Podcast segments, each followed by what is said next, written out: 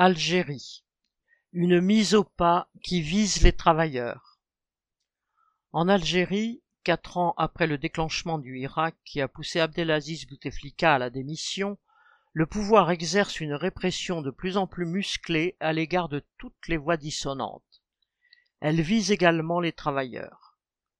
En décembre 2019, après son élection, le président Abdelmajid Tebboune promettait une Algérie nouvelle, entre guillemets, et affirmait vouloir tendre la main au Irak en procédant à la libération de détenus d'opinion. Depuis, les arrestations n'ont pas cessé, des militants du mouvement, des militants associatifs, des youtubeurs, des journalistes, des responsables de médias ont été mis sous surveillance, poursuivis et incarcérés. Pour éviter son arrestation, la journaliste franco-algérienne Amira Bouraoui a fui le pays pour la France. Les motifs d'arrestation peuvent aller de entre guillemets incitation à un troupement non armé à entre guillemets diffusion d'informations mensongères sur les réseaux sociaux ou encore entre guillemets atteinte à l'unité nationale. Depuis juin 2021, la révision de l'article 87 bis du Code pénal permet d'accuser de terrorisme toute personne ou organisation suspectée de, citation, œuvrer ou inciter par quelque moyen que ce soit à accéder au pouvoir ou à changer le système de gouvernance par des moyens non constitutionnels. C'est sous le coup d'une telle accusation que le MAK, Mouvement autonomiste kabyle, et le parti islamiste Rachad ont été interdits.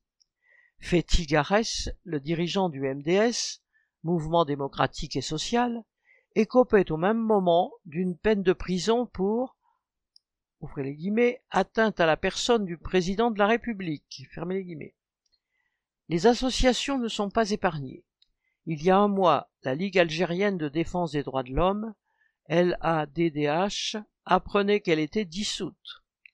L'association SOS Disparu, qui veut faire la lumière sur le sort des 23 000 personnes disparues durant la décennie noire, risque de subir le même sort.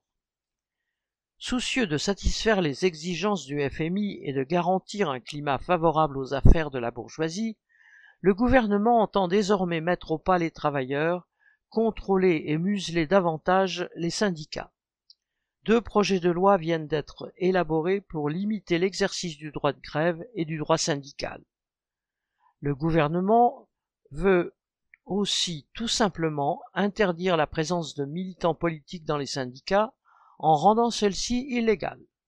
Quant à la grève, le fait d'y recourir dans les secteurs considérés comme sensibles et dans les secteurs stratégiques sera lui aussi interdit et passible de poursuites judiciaires.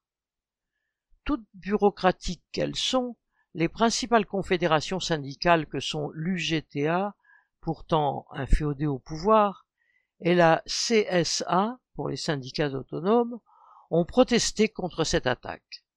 Un rassemblement a eu lieu devant le siège de l'UGTA et la CSA a appelé à se mobiliser sans proposition plus précise jusqu'à présent.